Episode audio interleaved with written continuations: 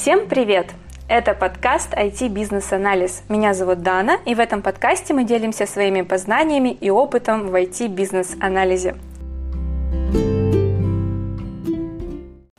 Сегодня у нас очень интересный выпуск и целых три гостя. Мы сегодня поговорим, как построить эффективное взаимодействие дизайнера и бизнес-аналитика.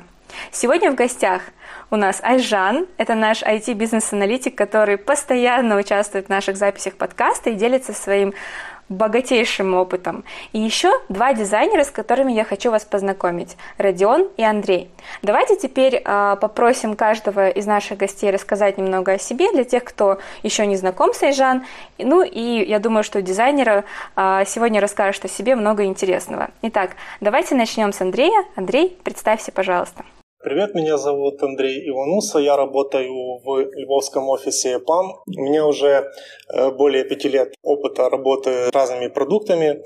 Начинал я как графический дизайнер, как дизайнер, который рисовал игры, но я сместился по своему опыту в сторону веб-дизайна, в сторону UX-дизайна, и сейчас э, я работаю в львовском офисе в больших enterprise э, продуктах. В это время я работаю на продукте Community Z, это продукт EPAM, который позволяет создавать сообщества для общения по интересам. Спасибо большое, Андрей. Так, Айжан, расскажи, пожалуйста, немного о себе. Да, всем привет, меня зовут Айжан, я являюсь ведущим бизнес-аналитиком, э, работаю сейчас в компании ПАМ в Алматинском офисе. Бизнес-анализом занимаюсь э, уже более 7 лет, в принципе, все. Родион, расскажи немного о себе. Да, всем привет. Я на самом деле, когда слушал Андрея, когда он рассказывал о себе, я Подумал, что можно было просто после него сказать там плюс один, там Родион, что, потому что у меня практически одинаково так же было. Тоже начинал графическим дизайнером довольно давно, ну, не знаю, лет 10 назад. Я дизайном, ну, около пяти лет, то есть, так скажем, профессионально занимаюсь. Вот ПАМе уже около двух лет. Тоже есть много разных интересных проектов сейчас. А, у меня несколько проектов, а, несколько стримов. Тоже вот один зарубежный проект, один, то есть, который именно вот и идет. Ну, в принципе, наверное, все. Думаю, сегодня очень много интересного. Ребят, спасибо, что пришли. Мне кажется, сегодня э, тема интересная, и я решила позвать двух бизнес-аналитиков и двух дизайнеров для того, чтобы поговорить, как построить идеальный процесс взаимодействия между бизнес-аналитиком и дизайнером, как обсудить э, дизайны, как получить задания от бизнес-аналитика, если э, необходимо понимать э, требования. Я думаю, самый первый вопрос и самый важный — это почему взаимодействуют бизнес-аналитик и дизайнер, зачем это нужно, и как это вообще влияет на общий процесс. Давайте тогда поговорим с точки зрения бизнес-аналитиков сначала. Айжан, расскажи, пожалуйста, как ты думаешь, зачем взаимодействуют и почему бизнес-аналитик и дизайнер? Бизнес-аналитик э, чаще всего очень много общается с, там, с продукт-оунером, с представителями бизнеса и понимает, какая стоит бизнес-задача, какая у нее цель. А, но, скажем так, э, реализовать эту бизнес-задачу а, с точки зрения там UX, с точки зрения, чтобы пользователям было интересно и понятно пользоваться, эту задачу решает дизайнер. И то есть, ну вот как раз смысл этой коллаборации между BA и UX — это вот донести бизнес-задачу, а UX найти самое понятное, красивое, простое, элегантное решение этой бизнес-задачи. Ну, если очень кратко, то думаю, как-то так. Классно. Так, давайте теперь послушаем Андрея. Андрей, что ты думаешь на этот счет? Да, я согласен с Айжан. В принципе, эта связка дизайнера и бизнес-аналитика, она ключевая в продукте, потому что если будет какое-то недопонимание или упущение со стороны бизнес-аналитика или дизайнера, продукт не получится. То есть эти два человека, они несут огромную ответственность за продукт, так как дизайнер должен сделать продукт понятным, сделать продукт удобным для использования, для того, чтобы пользователь смог добиться своих задач. Ну и задача Бея донести к дизайнеру полностью все требования с точки зрения бизнеса, чтобы он ничего не упустил. И вот эта коммуникация, она очень важная. То есть э, от этих двух людей зависит, каким будет продукт, будет ли он успешным и сможет ли он решать э, проблемы бизнеса и решать проблемы пользователя. Родион, ну да, тут у меня тоже, в принципе, есть добавить. Полностью согласен с тем, что было сказано. Но вот так как, например, с Ажан были мы на одном проекте, то есть на одном стриме, я вот сейчас так просто вспоминал, и больше всего времени я, наверное, тратил на переговоры именно с Айжан. Не с, там, с разработчиками, не с другими дизайнерами. А вот, то есть у нас практически каждый день, то есть, ну, я там писал Айжан, там, или созванивались, или что-то обсуждали. То есть постоянно были какие-то созвоны, разговоры, обсуждения. Там, да, то есть я даже помню, что там мы вдвоем созванивались, бывало созванивались там с командой, потом там с э, заказчиками тоже Айжан там была, поэтому ну, я думаю, наверное, процентов, ну, 80 точно это разговору было именно вот с Айжан, потому что было огромное количество вопросов, которые, то есть, ну, я задавал ей. Поэтому абсолютно полностью э, ну, согласен с тем, что в принципе, ребят сказали. Да, у нас, по-моему, даже в какой-то момент была шутка, что утро или там неделя начинается. Да, да, да. Ну, после ваших слов можно сделать вывод, что BA дизайнер — это очень важные люди друг для друга, и с этого как раз-таки начинается любой продукт. Я тоже полностью согласна с каждым из вас. Я думаю, что BA и дизайнер — это два человека, которые должны взаимодействовать между собой и должны достигать полного взаимопонимания для того, чтобы все бизнес-требования были реализованы в красивом дизайне и очень понятном для пользователя дизайне. Здесь можно тоже чуть добавлю, да, я вот тоже хотел еще просто мысль пришла. На самом деле, вот, ну, мы сейчас говорим о важности именно коллаборации там, дизайнера бизнес-аналитики, да, вот я тоже недавно читал литературу, и именно но на начале проекта, да, то есть когда проект только начинается, вот, то есть именно UX-дизайнер, вот опять же тоже это наш проект, который, а, то есть когда он так начинался, меня там, к сожалению, не было, там были другие, но а, вот именно на самом начале проекта бизнес-аналитика и UX-дизайнер, то есть они очень тесно работают, то есть при постановлении то есть, э, проекта, то есть как вообще будет проект двигаться. И, а, я думаю, вот именно вот в эти моменты, то есть очень важно именно, чтобы была такая очень тесная коллаборация. Ну и в дальнейшем тоже, в принципе, важно, но на начале проекта это прям, как по мне, но это мое мнение, я считаю, что это самое вот именно такое важное время. Мы в целом ответили на вопросы, почему взаимодействует бизнес-аналитик и дизайнер, и как это влияет в целом да, на разработку продукта. Я думаю, что это один из важных начальных этапов, и затем уже, конечно, развитие системы тоже зависит от бизнес-аналитика и дизайнера. И давайте тогда попробуем пофантазировать и представить глазами дизайнера идеального бизнес-аналитика. Давайте теперь в этот раз начнем с Родиона. А, то есть мне нужно идеального бизнес-аналитика, да, представить? Да, да. А, так, ну... Такой Айжан. А, ну... Да, я в этот момент такая, так, так, так. вообще... Нет, вообще, на самом деле, ну, вот то, что мы когда вместе работали, вообще Жан практически, можно сказать, идеальный бизнес-аналитик, потому что, то есть, она всегда готова была ответить на вопросы. То есть, потому что от этого, ну, как для меня, например, это было очень важно. То есть, так как я работаю над дизайном, мне, например, нужно получить ответ. И если, например, не знаю, как работает ну, там, то или иное, ну, именно с точки зрения бизнеса, то есть я, соответственно, дальше не могу двигаться. Вот. Если я не могу дальше двигаться, я не могу дальше делать дизайны, соответственно, то есть, то есть я там трачу время разработчика. То есть, как бы от, вот можно сказать, от одного ответа Жан зависело практически, то есть, я не знаю, там, успею я, например, закончить задачу на следующий спринт или нет. То есть для меня вот это одно из самых главных качеств, то есть это вот именно, то есть как бы всегда быть доступным на а, вопросы дизайнера. То есть это такое. И второе, ну тут, я не знаю, может быть, какой-то человеческий фактор тоже. Не знаю, мы э, с Айжан, то есть я помню первые две недели, когда только начали работать, но как-то еще непонятно было, потом, когда сработались, то есть такой вот, я не знаю, тут, наверное, какой-то человеческий фактор, наверное, тоже вступает в силу. Вот. То есть, ну, а про человеческий фактор имею в виду, то есть если, например, там человек там вредный, то с ним работать будет вредно. Ну, тогда это точно не относится. И еще то есть, такой, может быть, важный а, фактор для меня это бизнес-лист, который знает, очень хорошо знает продукт. То есть, если я, например, прихожу, опять же, к какому-то вопросу, если, например, там, там ну, я не знаю, окей. то есть, и, и все, то есть, я как бы застрял. То есть, что мне, где мне получать ответы там, например. Ну как-то так, наверное. Спасибо большое.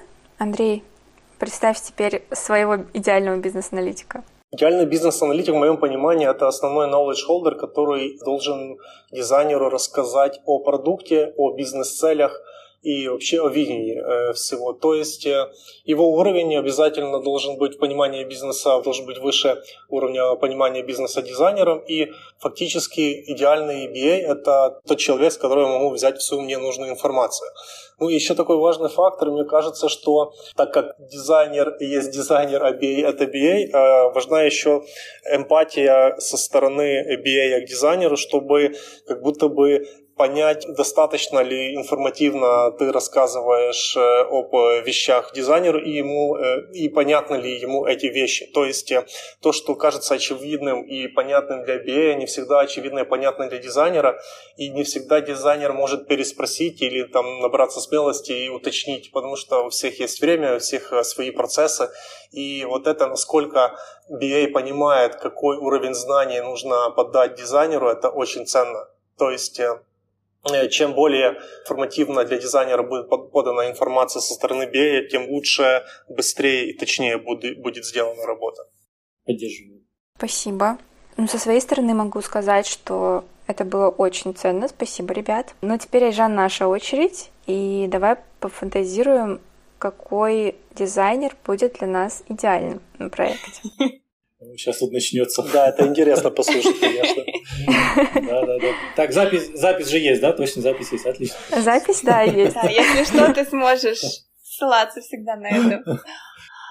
Ну, я считаю, что идеальный дизайнер а, на проекте это тот, который погружается там, в бизнес-домен в достаточной степени, чтобы разработать какое-то решение, которое идет в одном направлении с бизнесом, там, с какой-то стратегией и так далее, но при этом оно еще очень элегантное и э, понятное для end-юзеров.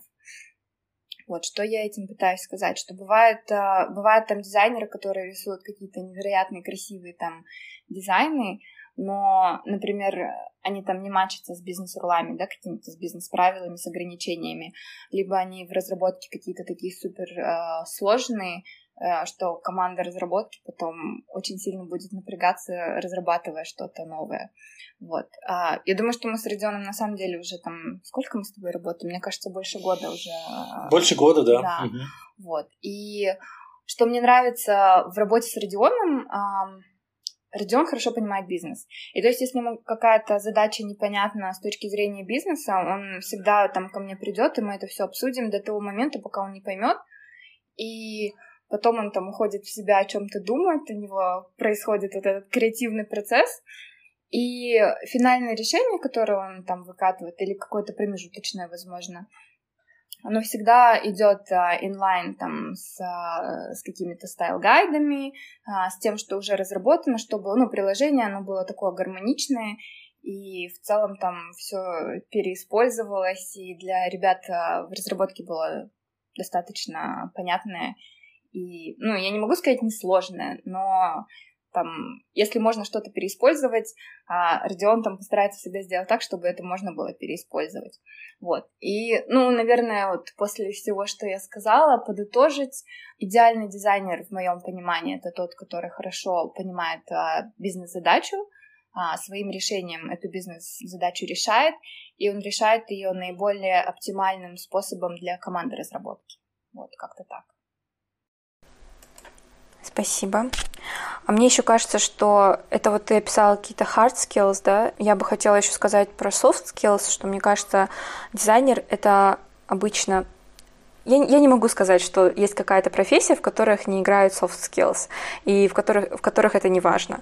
А я сейчас все больше и больше замечаю, что на первый план очень часто выходят именно человеческие качества, и мне кажется, что а, дизайнер это всегда очень эмпатичный человек, а, который может стать на место там, пользователя и а, разработать максимально понятное приложение или понятный продукт нашему пользователю. И мне кажется, что это человек с определенной долей смелости, который не боится предлагать что-то новое, заглядывает куда-то, возможно, в какие-то интересные новинки смотрит. А, я думаю, что это всегда такой креативный человек. А, не обязательно это может встречаться каждый день, но в целом мне кажется, что дизайнеру было бы клево обладать еще этими качествами. То есть не бояться задавать вопросы, не бояться предлагать новое, не бояться креативить, а, но при этом, конечно, всегда креативить так, чтобы это было максимально доступно для и технической разработки, и для понимания наших пользователей. Надеюсь, что мы что-то, каждый из нас э, что-то вынес из этого всего, и, возможно, что были какие-то интересные инсайты, сделали для себя интересные выводы. Давайте перейдем к следующему вопросу. Что, по-вашему, сделает процесс взаимодействия бизнес-аналитика и дизайнера идеальным? А как бы вы хотели, чтобы, допустим, до вас э, доносились какие-то бизнес-требования? Это я к дизайнерам обращаюсь. И а, я бы очень хотела, чтобы дизайнеры рассказали как максимально понятно могут быть до вас донесены бизнес-требования? Это слова, это какие-то схемы, возможно, это э, какие-то наброски э, бизнес-аналитика, вроде каких-то супер страшных макапов. Ну, у нас только такое выходит. Вот, поэтому расскажите, пожалуйста, об этом. Эйшен смеется, что значит. Такие всегда, да, страшные эти э, чарты рисуют. Я рисую страшные схемы просто для Родиона.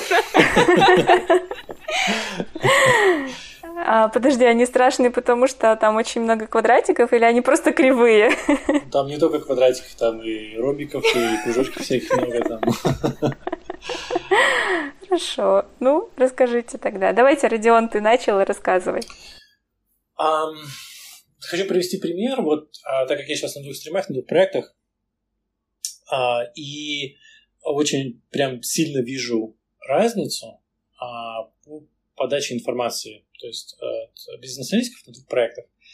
То есть вот когда мы работали с Айжан, даже если, например, там, скажем, она была на митинге, у меня какой-то появился вопрос, то есть, скажем, по старе, грубо говоря, которая работа, я открывал таску, и у меня полностью было описание. То есть по вот описанию, то, что писала Айжан, у меня, то есть по прощению никаких вопросов, в принципе, не возникало. То есть если я какую-то новую задачу, грубо говоря, брал, да, то есть там было все до такой степени детально прописано, то есть что нужно сделать, то есть как нужно, а, чтобы это, то есть какой финальный э, финальный результат да, должен появиться, какие, например, там бизнес-задачи нужно решить, потому что это все, в принципе, важно. И сейчас вот на проекте, на котором вот я, а, то есть на другом, другом стриме, там я открываю задачу, и там, по-моему, одно предложение – Просто. То есть это ничего мне не говорит абсолютно. И э, мне нужно идти, стучаться, то есть идти к бизнес-аналитику, чтобы то есть, там, там она объяснила, то есть как. То есть почему? Потому что абсолютно нет описания. Даже простое описание в старе, нет, поправлюсь, непростое описание в старе, так как, ну, то есть, потому что я же все прописывала. А вот описание в старе, оно очень сильно помогает. И вот этот процесс, да, вот если мы сейчас говорим про идеальный процесс взаимодействия, детальное описание в старее – это очень-очень важно. Для меня, по крайней мере. Потому что очень много было таких моментов, где я просто заходил, прочитал, а, все понятно, и иду дальше работать. То есть, где не нужно было идти стучаться, там, конечно, чтобы она мне объясняла, что это такое. Может, у Андрея есть какие-то замечания тоже. Да, хочу тебя полностью поддержать, что касается acceptance критерия. Это очень важно, потому что, во-первых, ты можешь более конкретно понять таску, во-вторых, это сокращает количество итераций э, по разработке дизайна, то есть количество правок, количество замечаний и лучше потратить время на хорошее обсуждение таски до того, как э, начинать с ней работать, описание, и э, тогда уже приступать к ней. Но, с другой стороны, по своему опыту я часто так не делаю, потому что если, например, описание таски слишком краткое с точки зрения ABA, наверное, ожидается, что это очевидная таска, и она не требует более детального описания. То есть ты начинаешь копаться в себе, думаешь, так, я это должен знать, это должен понимать, я уже в это должен быть погружен и не задавать лишних вопросов. Но, наверное, все-таки лучше набираться смелости и вопросы задавать, потому что это сокращает, как я уже говорил, количество итераций и сокращает количество времени на разработку. Что касается погружения в продукт, когда э, ты приходишь на э, новый продукт, конечно же, для тебя очень важно получить тот скоп информации, который тебе разрешит уже начать какую-то работу. Ну и с точки зрения дизайна, конечно, мне удобнее смотреть какими-то схемами, какими-то визуальными решениями, потому что мне кажется, что для дизайнера э, более природно получать информацию визуальными какими-то частями, не текстами, потому что весь дизайн говорит то, что много текста это плохо, и лучше все-таки визуализировать информацию. Поэтому лично для меня, когда я вижу схемы, мне проще понимать информацию, чем читать огромные тексты, тем более тексты всегда устаревают, и идет очень много времени на апдейт этих текстов, на апдейт схем, времени идет меньше, и они более удобны, и Вот, например, когда я передавал знания другому дизайнеру по проекту, он сразу меня начал спрашивать, есть ли какие-то схемы.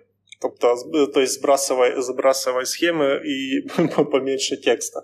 Ну, такой может быть маленький лайфхак, но все-таки лучше информацию визуализировать, она более удобочитаема и удобоваримая, можно так сказать. Ну, тут просто вот я что думаю, не всегда можно как-то показать схемами, да, да, несомненно. То есть, когда есть возможность, например, там структура проекта, основные какие-то юзеры, основные флоу, основные процессы. То есть, э, когда можно описать это визуально, я бы советовал описывать все-таки визуально, это более понятно. Ну и визуальная схема, она э, тебе разрешает э, понять всю структуру проекта в общем. То есть, ты видишь всю картину в прямом и переносном смысле этого слова. Ну да, ну я тоже хочу добавить, да, я в принципе не против схемы однозначно, то, что я, конечно, шутил там насчет э, схем, которые я же рисовала. Нет, они реально были крутые, они реально были полезные, я абсолютно, то есть это ничего такого не говорю. А, ну да, то есть у нас, ну, тоже на проекте было огромное количество схем уже готовых, по которым, в принципе, можно было понять, как процесс устроен. А я абсолютно, то есть не говорю, что их не нужно делать. А, да, то есть помимо описания, если есть какое-то визуальное сопровождение, полностью с тобой согласен, Андрей, это реально, то есть упрощает именно вот, да, то есть как дизайнерам. Вот. вот, кстати, тоже вот вопрос, наверное, будет, да, Дани Жан, вот тоже от меня. То есть что проще, вот, например, то есть вам вот э, схемы или описание, просто текстом там прописать? Давайте я, наверное, тут скажу немножко.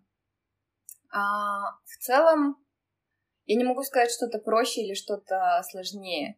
Я думаю, что тут, тут нужен какой-то common sense. То есть, если я понимаю, что какая-то сложная логика есть, и там решение, оно сильно зависит от а, каких-то условий, от каких-то входных данных, а, мне, наверное, проще даже самой сначала сесть нарисовать там какую-то activity-диаграмму, чтобы понять, что от чего зависит, и, ну, соответственно, я сначала сама в этом разбираюсь, когда рисую схему, и потом, когда я кому-то это буду передавать, а, там, тебе, например, Родион, как UX-дизайнеру или команде разработки, мне будет проще показать это на схеме.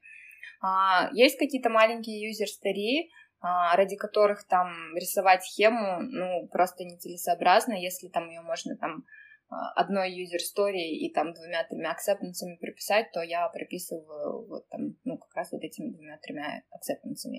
И, ну, в целом, а, по поводу там детализации старей, мне на самом деле было очень приятно услышать э, от Родиона такой фидбэк, что, оказывается, я достаточно все детализирую, потому что я всегда стараюсь вот соблюсти вот этот баланс э, между слишком много текста, зачем писать просто них никто в итоге не читает, но, но при этом дать достаточно деталей, достаточно инпута, чтобы можно было там зайти в юзер-старю, прочитать ее, и, ну, то есть получить достаточно инпута. И, ну, опять же, если это можно визуализировать, я визуализирую, если это там какой-то табличкой показать тоже, или там какую-нибудь страничку в Confluence прикрепить там с какими-то параметрами или еще с чем-то. Ну, то есть это всегда такой процесс complexity uh, против business value, да, всегда все упирается в это. То есть если есть смысл нарисовать что-то сложное, там, где сложная логика, то стоит потратить время нарисовать это схематично.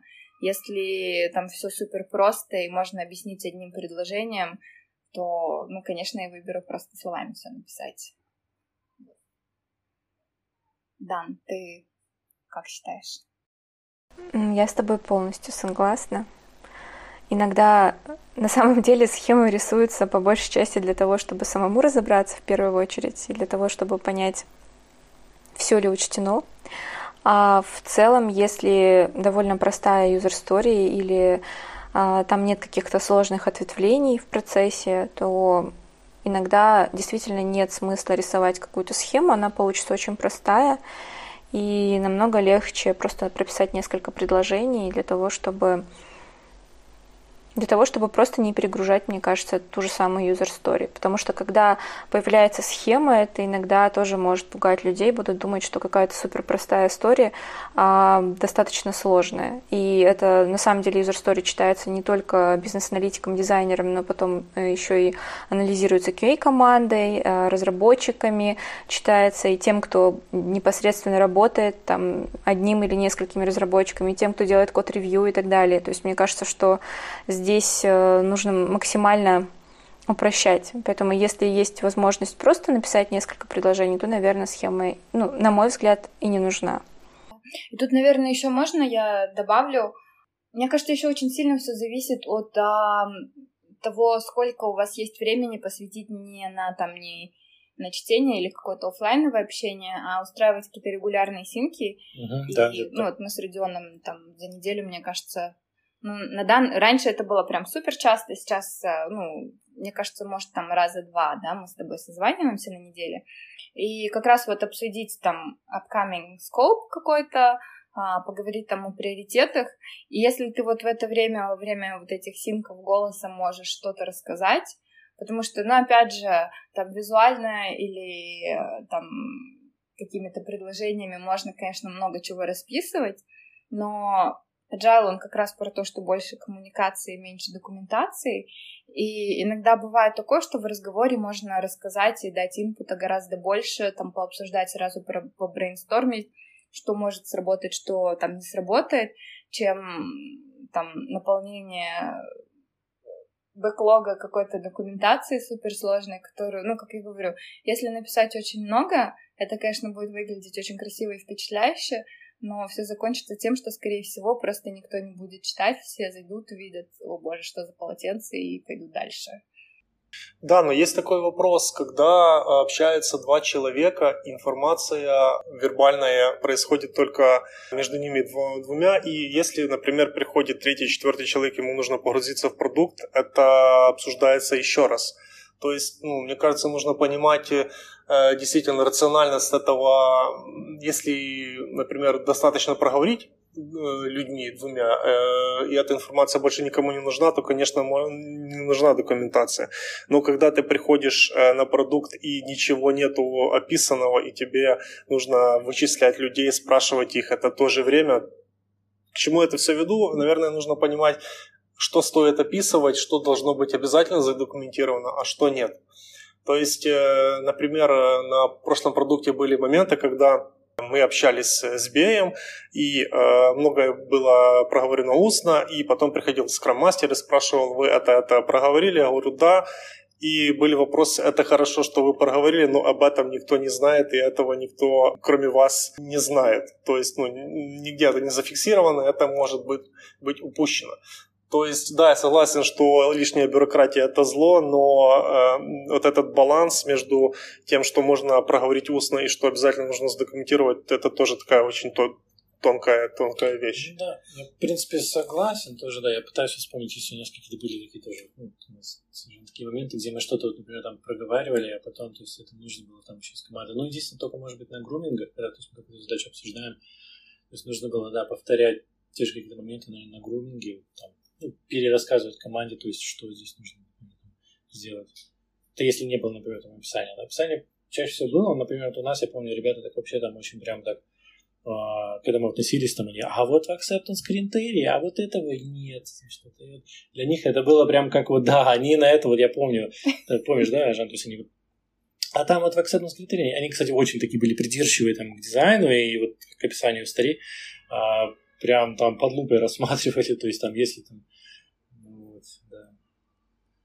Ну, согласен, в принципе, да. То есть, ну, как ты вот говоришь, да, Андрей, действительно нужно найти просто какой-то баланс, там, да, то есть золотую середину там в плане там писания, в плане там разговоров. Вот. Но это сложно. Это, наверное, оттачивается, может быть, действительно как-то со временем, но не сразу это можно а, как-то настроить, возможно, то есть после работы с командой, там, там, ну и вот с бизнес-аналитиком, мы обсуждаем, то есть может через какое-то время. Потому что у нас Айжа не сразу, то есть такой вот а, удалось как-то настроить вот эти процессы. Уже потом через какое-то время у нас это все прям было как на... То есть там, созвонились, обсудили, там то, то описание и так далее. То есть все это было уже то есть, очень так в унисон, скажем. Да, это хорошо, но это общая разработка продукта зависит от людей и их э, личностных э, качеств, которые там работают. Ну, люди все разные, и, например, на твое место Родион придет другой дизайнер, и, наверное, общение уже будет с BM совсем другое, он будет или большего требовать, или ему будет э, меньше информации нужно. То есть, ну, наверное, задача понимать разработку продукта не только со стороны э, конкретных людей, которые работают, но со стороны какого-то, наверное, среднего дизайнера или среднего BA, который может прийти потом на продукт, и он обязательно будет тебя спрашивать какой-то knowledge sharing, и ты не сможешь ему перерассказать все твои знания устные, которые были проговорены. То есть, с одной стороны, да, хочется всегда делать побыстрее и чтобы не тормозить разработку, с другой стороны, нужно понимать, что большие проекты имеют какое-то наследие, которое нужно как-то фиксировать, чтобы оно э, было доступно новым людям, которые придут на проект. Ну да, да, то есть вот действительно анбординг, переход, то есть, ну вот когда там тоже сейчас был такой момент, я с этим столкнулся, немного не в тему, конечно, но скажу, что да, то есть я когда переходил, то есть там другой дизайнер а плохо передал данные, да, то есть о проекте, вот. А это как бы, я не скажу, что эта задача действительно только на дизайнере ложится, вот. но у меня было больше вопросов по самому проекту, нежели чем, то есть, например, там я есть, прочитал бы описание. Ну, да, согласен. Не, хорошая документация это очень круто. Я тоже вот прохожу сейчас процесс онбординга, и когда uh-huh. все расписано и разложено по полочкам, даже тебе проще передать процесс э, другому человеку и получить. То есть не всегда есть возможность прокоммуницировать там у всех митингах, у всех какой-то свой процесс, когда есть хотя бы на каком-то должном уровне расписано, где что лежит, где что почитать, это всегда очень полезно и очень круто. Ну и тем более, когда есть проекты, которые часто передаются с дизайнера к одному к другому, то есть по-любому что-то э, может утеряться, но КБшка или какие-то другие ресурсы всегда все помнят, и туда можно возвращаться mm-hmm. и читать. Согласен. Ну, опять же таки, я акцентирую внимание на том, что я против лишней бюрократии, я только за какую-то золотую середину, как ты говоришь. То есть я не хочу, чтобы думали, что я там очень такой сторонник документации, я тоже не люблю, как и все не, не любят писать документы большие, но это потом может принести не очень хорошие результаты, и об этом нужно всегда помнить. Давайте я тогда подытожу наш идеальный процесс взаимодействия бизнес-аналитика и дизайнера. Документация нужна, но ее немного. Нужно где-то искать... Побольше, побольше картинок. Да, побольше картинок, потому что дизайнеры любят схемы и картинки. Вот. А, на самом деле это все шутки, конечно, но, как, как обычно, идеального чего-то не существует, и тут скорее Нужно еще учитывать специфику самого проекта, какие люди на нем работают. И да, всегда нужно держать в голове, что, а, наверное, документацию нужно поддерживать в каком-то таком виде, чтобы она была а, максимально а, понятная и ее было достаточно, неизбыточно, для того, чтобы пришел новый человек и смог как-то на, на верхнем уровне очень быстро влиться в проект. А, ну вот к чему мы пришли, да, а, после обсуждения такого интересного. Спасибо большое за ваше мнение, это очень интересно. А, мне очень интересно послушать было, как разговаривают два дизайнера между собой, как делятся опытом, это очень классно. Ребят, спасибо за ваш диалог. И давайте тогда еще поговорим про то, как давать фидбэк дизайнеру. Давайте начнем с бизнес-аналитиков. Айжан, насколько я понимаю, вот э, очень часто Андрей говорит итерации, итерации, то есть существует такое, что дизайнер приходит к тебе э, с дизайном каким-то, и вы действительно обсуждаете уже какой-то первый вариант, там, либо окончательный вариант дизайна, который э, пойдет в разработку. Расскажи, пожалуйста, как часто происходит такое, что вы э, обсуждаете, и ты даешь фидбэк дизайнеру. Расскажи, пожалуйста, как ты даешь этот фидбэк? Хороший вопрос. А, я не могу сказать, что я там прям даю фидбэк, то есть у нас есть еще прокси продукт оунер но я могу дать какие-то рекомендации, да, или сказать, что вот это вот решение, мне кажется, оно классное. А, бывает такое, что Родион приходит там не с одним решением, он там, а, ну, скажем так, у него есть две идеи, и ну вот, мне кажется, у меня такое ощущение, что Родион в этот момент интересно меня послушать, да, потому что у меня много там бизнес-инпута, и я там могу, может быть, ему в какой-то момент посоветовать там, в какую сторону лучше двигаться. Вот. Ну, то есть а, бывает такое, что там решение классное, но, например, каким-то бизнес-рулам, возможно, противоречит. И, ну, в этот момент очень важно вот, вот эти вот частые обсуждения, чтобы, ну, понимать, что решение, над которым там работает UX-дизайнер, оно бьется там с бизнес-стратегией, с целями и со всеми правилами. Вот. А, но там вот, скажем так, окончательное решение, да, у нас дает прокси продукт Owner, и ну, чаще всего вот мы с, там с Родионом синкаемся, Родион говорит, вот у меня готово решение, и мы с, а, с этим решением там идем уже обсуждать его с прокси продукт оунером И вот, кстати, возвращаясь а, там к одним из первых вопросов, а, какой самый лучший дизайнер, самый лучший дизайнер еще, наверное, это человек, у которого хорошие презентационные навыки, потому что мы там на вот таких вот ревью-сессиях играем в такого хорошего, плохого полицейского иногда, когда там у нашего прокси-продукт оунера например, могут возникать какие-то сомнения, или там он может с чем-то не согласен, то в этот момент мы там с Родионом можем очень быстро сработать, там, предложить либо какую-то альтернативу, либо там я могу защитить его решение с точки зрения, что, ну, вообще-то нет, это там подходит, потому что вот это, вот это и вот это, либо там сказать, ага, я поняла, вот что ты имеешь в виду, что там тебе, может быть, что-то не устраивает, или тебе хотелось бы что-то поменять, и мы, ну, вот э, собираем такой важный фидбэк от нашего прокси-продукт-оунера, который можем потом внутри запроцессить, синкануться, договориться о чем-то, еще раз там проговорить какие-то моменты и там, ну, в итоге выкатить решение наиболее оптимально. Вот у нас сейчас есть такая достаточно сложная, с одной стороны, простая задача, как это очень часто бывает, но проблема в том, что, как выяснилось, наши end-юзеры не понимают, там, как одна фича работает, и вот Radeon сейчас пытается разработать там наиболее оптимальное решение, которое будет понятно для end-юзеров, и оно будет использоваться на самом деле. Это не будет просто какая-то фича, которая есть, но ей никто не пользуется. Вот. И вот в этом случае у нас достаточно много с ним было итераций, потому что у нас вот продукт он такой немножко мечется, не знаю, наверное, в какой-то степени даже не уверен, что, ну, потому что уже вот есть опыт, что фича не используется, и ему он боится, наверное, ошибиться. Вот, и в этот момент мы там с Родионом внутри сначала можем синкаться, у Родиона там есть ревью с другим UX-дизайнером, где там ему другой UX-дизайнер тоже какой-то фидбэк дает. И к чему я все это веду? вот, мне кажется, важно, ну, то есть обсуждать а, конструктивно, то есть вы решаете какую-то бизнес-задачу, и бизнес-аналитик знает, что нужно решить и для чего, а UX-дизайнер может предложить, как это сделать.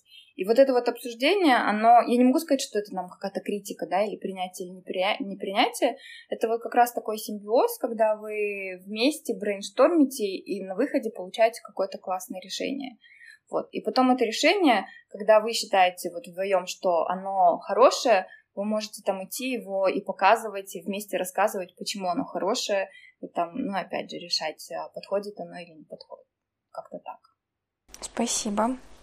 Я тоже с своей стороны могу сказать, что я обычно не могу полагаться на себя в каких-то таких вещах, которые я полностью там доверяю дизайнеру. Это цветовые решения, это а, решения, как, какие должны быть элементы на странице и так далее. То есть а, своей, со своей точки зрения, наверное, я всегда больше проверяю а, на то, чтобы мы могли сделать все те действия, которые были описаны да, вот в user story.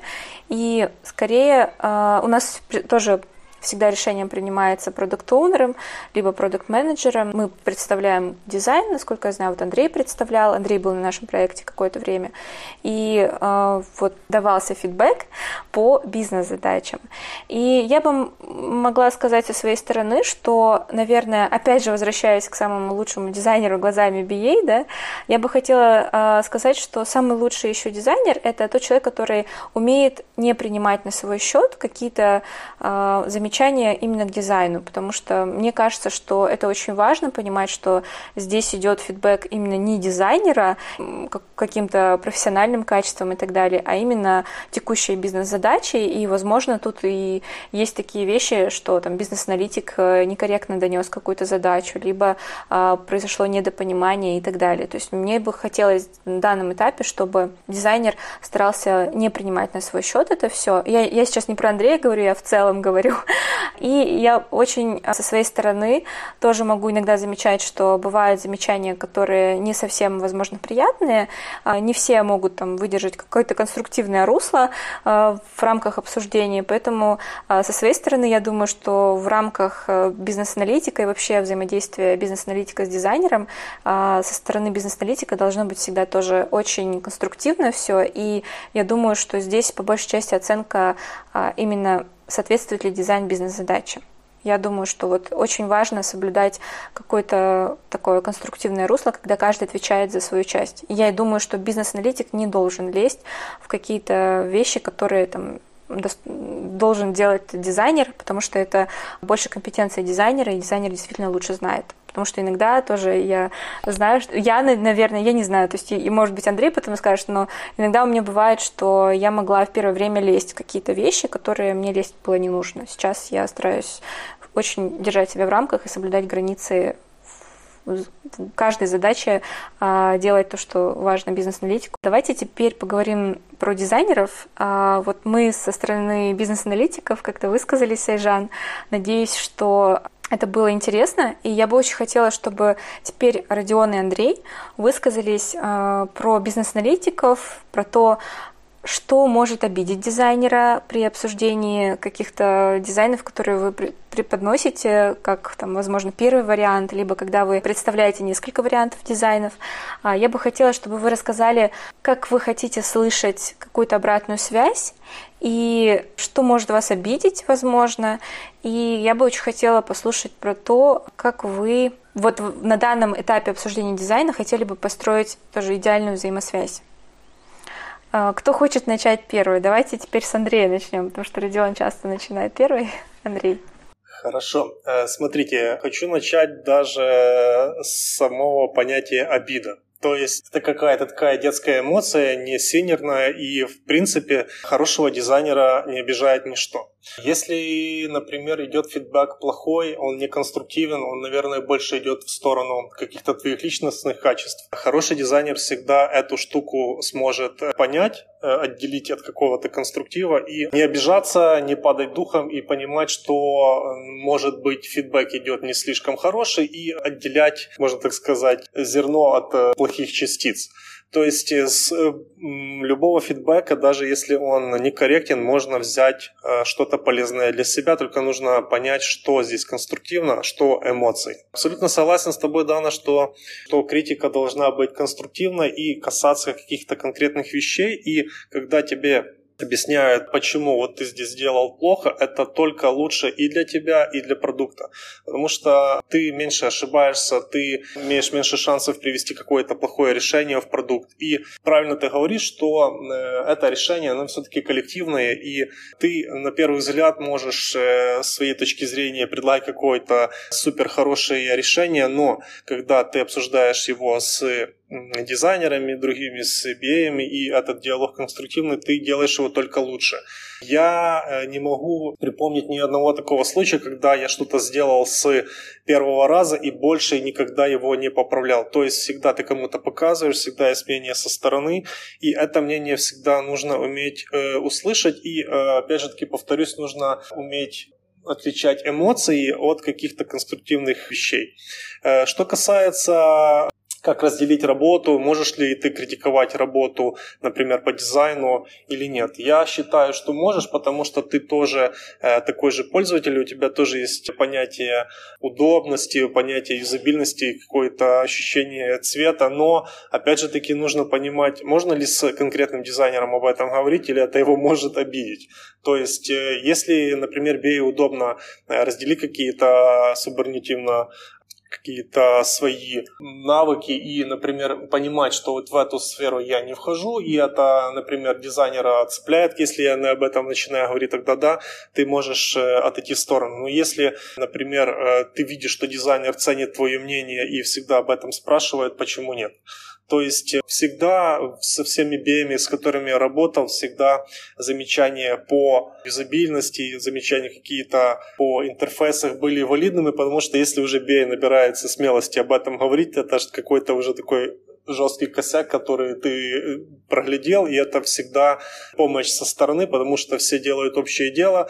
BA также погружен в процесс разработки продукта, и он может обязательно что-то подсказать такое, какое ну, решение, какое ты иногда бывает лежит на поверхности, а ты слишком усложняешь, и ты думаешь, что это можно так, так, так, варишься в своем решении, но иногда бывает проще, и взгляд со стороны очень ценен, тем более BA, которая разрабатывает продукт с тобой вместе с точки зрения бизнеса понимает больше, и я считаю, что обижаться нельзя. Э, ну, это такая детская эмоция, это даже и в взрослой жизни уже, если не говорить о работе, а вообще о жизни, э, нужно уметь просто делать какие-то выводы и понимать, что тебе хотят донести. Хорошая критика – это понимание, что тебе говорят, и не брать это на, на свой счет какие-то, не обижаться насчет каких-то профессиональных твоих качеств, и просто понимать, для чего это тебе все говорится. Опять же таки, есть плохая критика, есть хорошая критика, но из каждого мнения можно выбрать и выцепить то, что тебе нужно, и это будет всегда полезно, только нужно как-то обрасти более толстой кожей и понимать, что нужно всех послушать, но не все э, брать к сердцу и все брать к вниманию. Как-то так. Спасибо. Если честно, то это была просто какая-то шикарная речь. Я просто переосмыслила жизнь про, про обиды и все такое. Сори, конечно, это не шутка. Это просто круто, спасибо. Родион, поделись, пожалуйста, тоже своими инсайтами. А, ну, потому что у меня тоже есть много чего сказать по поводу для дизайнера. А, Жень сейчас сразу на это напряглась. Да нет, а, шучу. Вообще, ам, да, опять же, полностью согласен с тем, что Андрей говорит. Ам, для меня, да, то есть если вот говорить про фидбэки, опять же, думаю, Андрей со мной согласится, что для UX-дизайнера фидбэк а, это, то есть, очень такая важная вещь а, в рабочем процессе. А, то есть, ну, вот на моем проекте, на котором я работал, у нас было несколько UX-дизайнеров, а, в принципе, есть. Вот. И, то есть, когда я рисую дизайны, то есть у нас, например, там, каждое утро там, идут UX, где мы там смотрим дизайны, обсуждаем их, получаем какой-то фидбэк. Вот. Но а, были моменты, когда то есть я был один, опять же, там, то есть как бы там был проект в проекте, вот там нет другой стрим, где вот мы как раз вот очень тесно с Ажен работали, были такие моменты, где, то есть, собственно, не было вот этих фиксинков, и, опять же, первый человек, которому я шел за фидбэками, был именно Ажан. То есть, соответственно, был именно бизнес-аналитик. Потому что всегда нужно получать какой-то фидбэк. А, то есть смотреть каким-то, то есть как бы свежим взглядом, потому что, опять же, там замыливается. И фидбэк от бизнес-аналитика не менее важен, а может даже более важен иногда, то есть в самом процессе. Потому что бизнес-аналитик именно понимает сторону бизнеса. Вот когда я прихожу с каким-то решением, на самом деле очень много было, так, когда я вот э, писал Жанне, говорю, вот у меня, в принципе, готова статья, я бы хотел с тобой ее обсудить. Вот. Я показываю, то есть, что я, то есть, как я нарисовал, какие, то есть, примерно идут процессы, я вот хотел как раз-таки не то, что, то есть, это нужно было, да, а, да, то есть, наверное, наоборот, мне нужно было, то есть, мне нужно было получить фидбэк от бизнес-аналитика, чтобы понять, правильное направление я двигаюсь или нет. И если, а, то есть, какой-то был там негатив в плане не то, что, например, там, у тебя там фигню нарисовал. Нет, такого не было. То есть всегда, то есть всегда была какая-то конструктивная критика. Например, там, скажем, даже мне говорят, вот ты немного здесь неправильно рисовал, потому что то есть, по процессам там чуть-чуть по-другому. То есть, опять же, если с точки зрения бизнеса. Поэтому а, обид здесь, как, опять же, вот я хочу повторить то, что Андрей сказал, здесь никаких не может быть и не должно быть абсолютно, потому что это нормальный рабочий процесс получения фидбэка от э, своих коллег, то есть, в частности, от бизнес-аналитика. Потому что я, то есть, ну, когда работал, я э, чувствовал, что мы с Жан как одна команда. Она говорила, что мы когда ходили то есть, вот, э, к заказчику, то есть вот с ними э, разговаривали, я показывал свои то есть, э, работы, и я всегда ощущал, что Жан была на моей стороне, что мы были как команда. Вот. И это, в принципе, всегда то есть, как бы помогало мне э, то есть, ну, двигаться дальше. Поэтому фидбэки от нее то есть, всегда были то есть, ну, только то есть я приветствовал любой фидбэк, это, это однозначно. Вот. Ну и вот, наверное, как-то так. То есть такое небольшое замечание.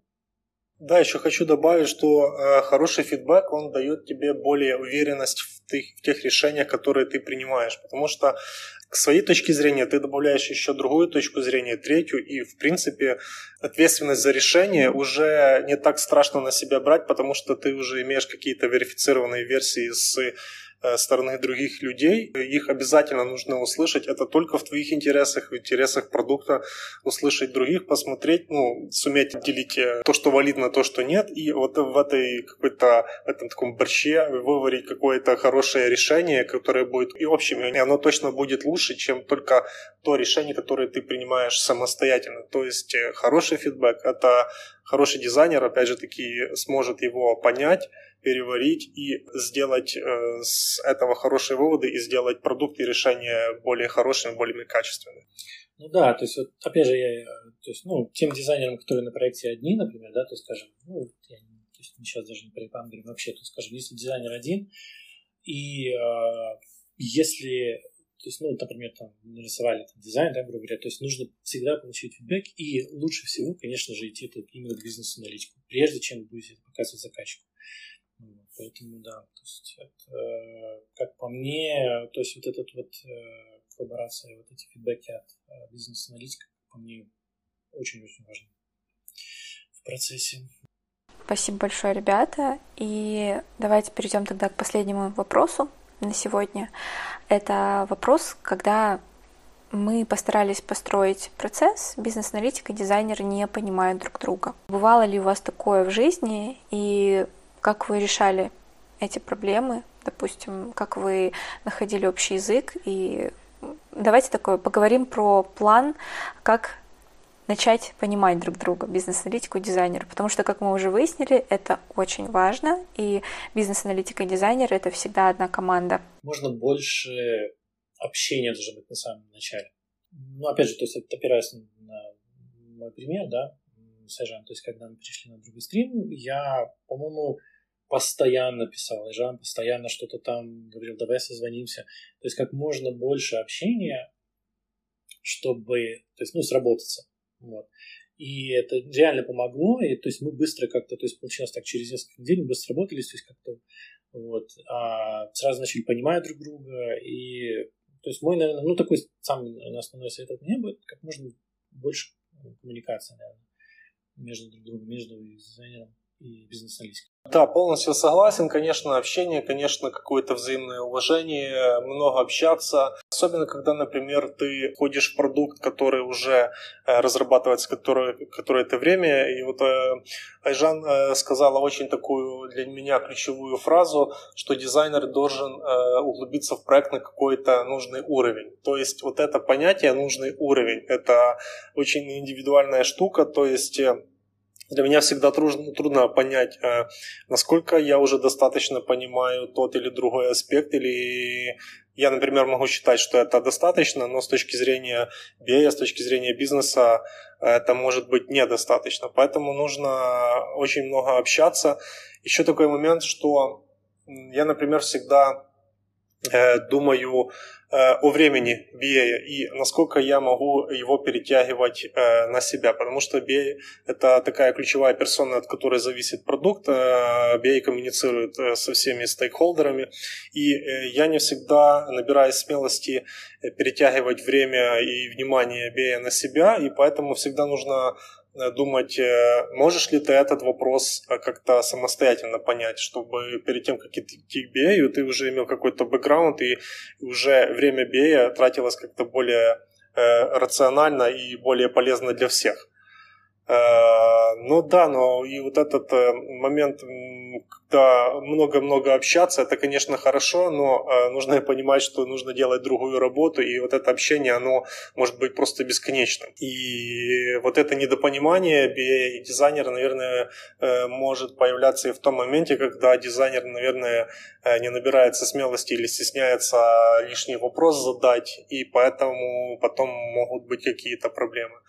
То есть э, хорошая коммуникация – это вот понимание, насколько достаточно дизайнер понимает продукт с точки зрения бизнеса и насколько ему нужно понимать. И, э, например, э, мой совет такой BA нужно как-то давать понимать дизайнеру может ли он общаться с вами вот в какое-то конкретное время, или вы заняты, или ему как-то помочь, или когда вы считаете, что он недостаточно в чем-то разбирается, акцентировать на этом внимание. Но опять же таки, дизайнер не должен на это обижаться и понимать, что это критикуется не его какие-то личностные качества, а то, как он должен разбираться в продукте и насколько с точки зрения BA он должен быть вовлечен в этот продукт. Если, например, будет понимание продукта, если BA будет понимать, что дизайнер достаточно хорошо ориентируется в бизнес-логике, я думаю, тогда никакой, э, никаких конфликтов и никаких недопониманий не будет. Супер. Айжан, что ты думаешь на этот счет? Да, я тут абсолютно согласна и с Родионом, и с Андреем. Со своей стороны, что я хочу добавить? Самое интересное, Родион в какой-то момент про то, что говорил Андрей, про вот уважение времени, это было так, на самом деле, важно и ценно услышать, потому что Родион тоже всегда очень так э, с пониманием относится к моему календарю. В какой-то момент в Outlook, по-моему, себе добавил свой календарь. Иногда там мы с ним разговариваем, он открывает мой календарь и говорит, так, давай посмотрим, о, что у тебя тут там на этой неделе происходит. Вот. И да, очень важно, ну, вот, вот это вот взаимоуважение, уважение к времени друг друга. И мне кажется, вот просто в целом, когда вы там только начинаете работать с новым человеком, важно понять, что для вас работает, что не работает. Ну, то есть, если вы видите, что вы там работаете вместе там неделю, две там или уже месяц, и постоянно возникает какое-то недопонимание, возможно, нужно просто там какую-то внутреннюю ретроспективу, да, провести и понять, что работает, что не работает, почему не работает, там, найти вот эту коренную причину. Например, там кто-нибудь а, супервизуал и визуально всю информацию воспринимает, а кто кому-то нужно это что-то услышать, и там сколько он там, не будет смотреть на, на какие-то схемы или там читать документацию, пока он словами не услышит, нормально не будет воспринимать. Или наоборот, ты там человеку можешь часами рассказывать, а ему нужно там, чтобы схематично все показали, и тогда все станет понятно. Ну, то есть найти то, что работает, и придерживаться вот этого курса, чтобы э, коммуникация, коллаборация, она была эффективная и работала для всех, кто вовлечен в этот процесс. Вот, то есть, опять же, наверное, все достаточно индивидуально, все настраивается там каким-то путем экспериментов, и нужно просто, наверное, ориентироваться по ситуации, смотреть, что работает, что не работает, если не работает, не забивать, не надеяться, что станет лучше или, может быть, в какой-то момент там претерпится и слюбится, а постоянно работать над вот этим процессом коллаборации. Спасибо. Мне нечего добавить к тому, что сказала Айжан. Спасибо большое, ребята. Я буду смелее в высказывании фидбэка. И я думаю, что Андрей тоже будет смелее, а, если что, задавать вопросы, потому что на самом деле а, бизнес-аналитик, несмотря на то, что он общается со многими в команде и со стейкхолдерами, я думаю, что общение с дизайнером у меня никогда не вызывало такого мнения о том, что я теряю время или еще что-то. То есть обычно, когда я общаюсь с дизайнером, это очень полезно и для дизайнера, и для самого бизнес-аналитика, потому что это опять же команда, и опять же люди э, в этот момент происходит какой-то такой magic, когда вы общаетесь и придумываете какой-то наиболее понятный, полезный и хороший качественный продукт. Поэтому, а, если у каждого из вас есть что еще добавить, о чем мы не поговорили, но вы обязательно бы хотели сказать это, что это важно во взаимодействии бизнес-аналитика и дизайнера, то, пожалуйста, не стесняйтесь, можете сейчас рассказать об этом.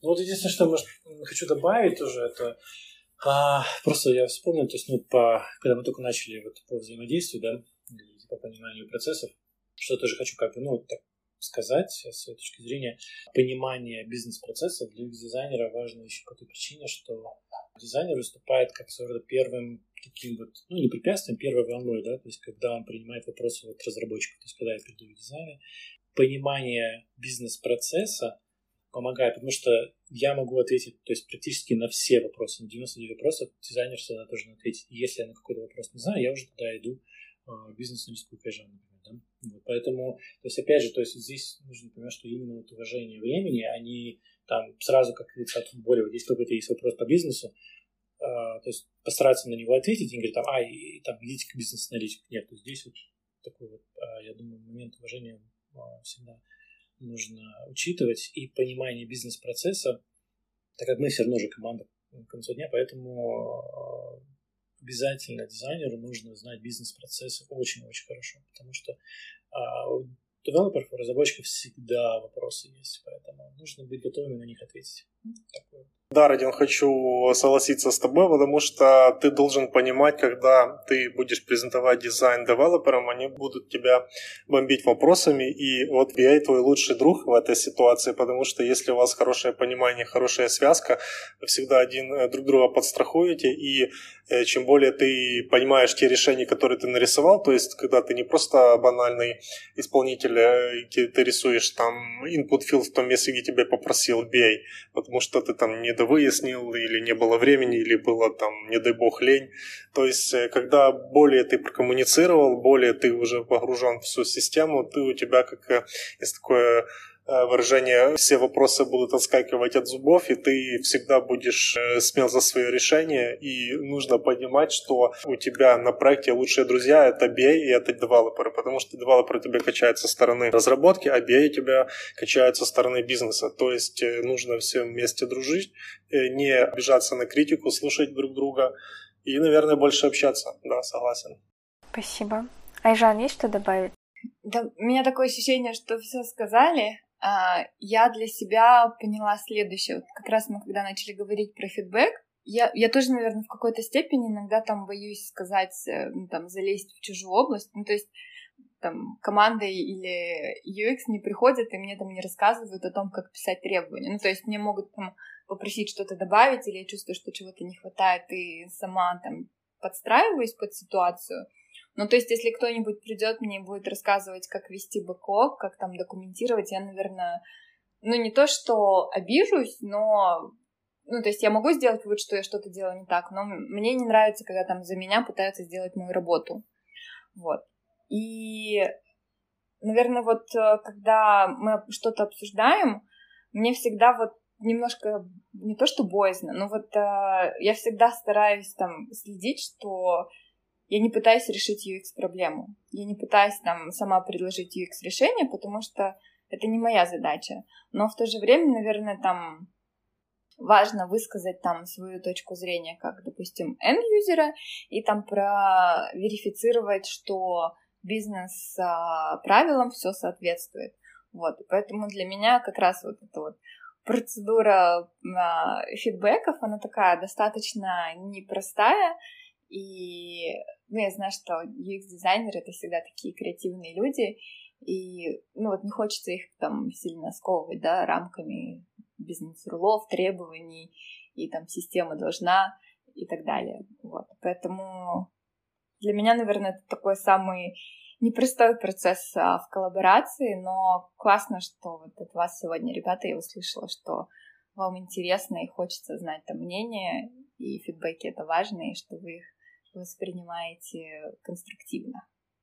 Ну, есть такое выражение художника обидеть легко, и всегда говорят, вот эти дизайнеры, они такие ранимые, но это нужно от этого стереотипа отходить, потому что дизайнер это не просто человек, который рисует и, и какое-то отображает состояние своей души. Он делает продукт вместе со всеми, и нужно меньше бояться его обидеть, нужно наоборот больше бомбить его всякой критикой, всякими вопросами, чем больше он будет думать, чем больше он будет на эту критику как-то реагировать, тем он будет становиться просто лучше как профессионал и как специалист в своей области.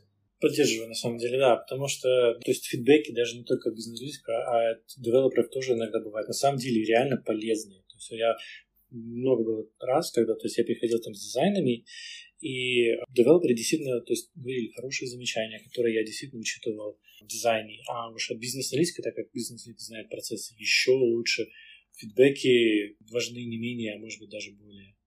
Вообще есть такой, э, ну, в моем опыте часто встречал, у девелоперов есть какой-то такой спортивный интерес по челленджить дизайнера какими-то вопросами и посмотреть его реакции. Они таким образом понимают, насколько ты э, компетентный, насколько ты уверен в своих решениях, и когда ты более уверенно отвечаешь, и они видят, что ты это, это все уже продумал до того, как нарисовать, они к тебе будут приходить еще и еще, и общение с девелоперами становится таким взаимопониманием полезным друг другу, и они тебя качают, и они, если видят, что ты в чем-то ориентируешься, что-то знаешь, они всегда тебе придут и тебя послушают. И очень приятно, когда к тебе приходят и уважают твое мнение, и, в принципе, в этом таком общении варится такая вот хорошая штука, как продукт. Это хорошее такое хороший environment, который должен быть на, в каждой команде. знаешь, Андрей, ты когда говорил про вопросы ну, фронтов разработчиков, у меня сразу груминги такие, знаешь, вьетнамовские флешбеки,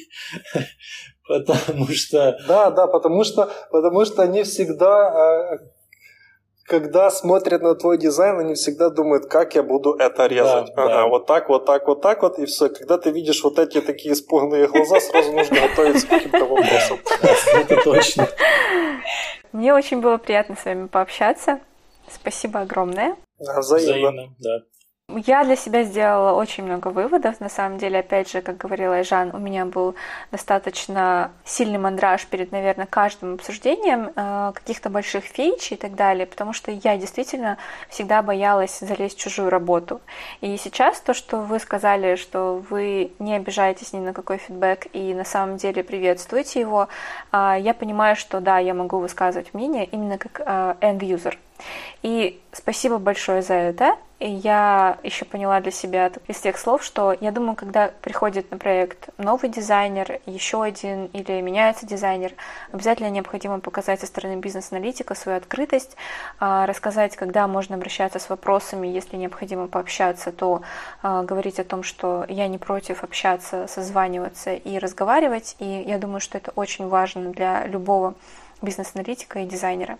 Показать свою открытость, что мы готовы отвечать тоже на вопросы и делиться знаниями. Поэтому э, спасибо большое. Это было очень-очень полезно.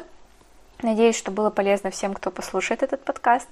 А, спасибо вам огромное. У нас есть телеграм-чат, в котором можно делиться мнениями. У нас также есть инстаграм и телеграм-канал.